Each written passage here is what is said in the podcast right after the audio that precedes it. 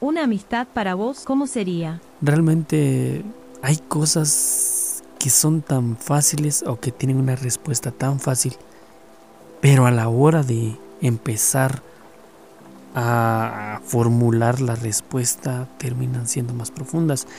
Ahorita me decías qué es lo que esperas de un mejor amigo.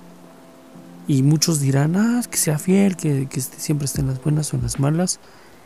Y, y describís a la mejor persona del mundo, ¿me entiendes? O sea, la describís tal cual, literal, sin fallas. La mejor persona.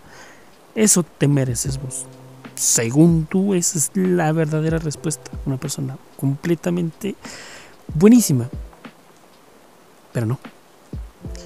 Resulta que le decía a un amigo, fíjate, a mí me encantan las personas que tienen imperfecciones en su vida como yo.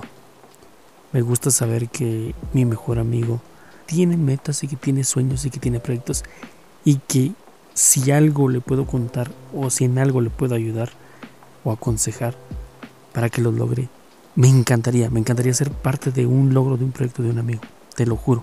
Sería algo, un, sueño para mí. Pero me gusta saber que las personas que están a mi alrededor son también como yo.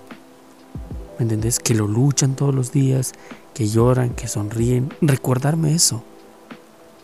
Yo no te diría que necesito a, los, a las personas que no tengan ningún error en su vida.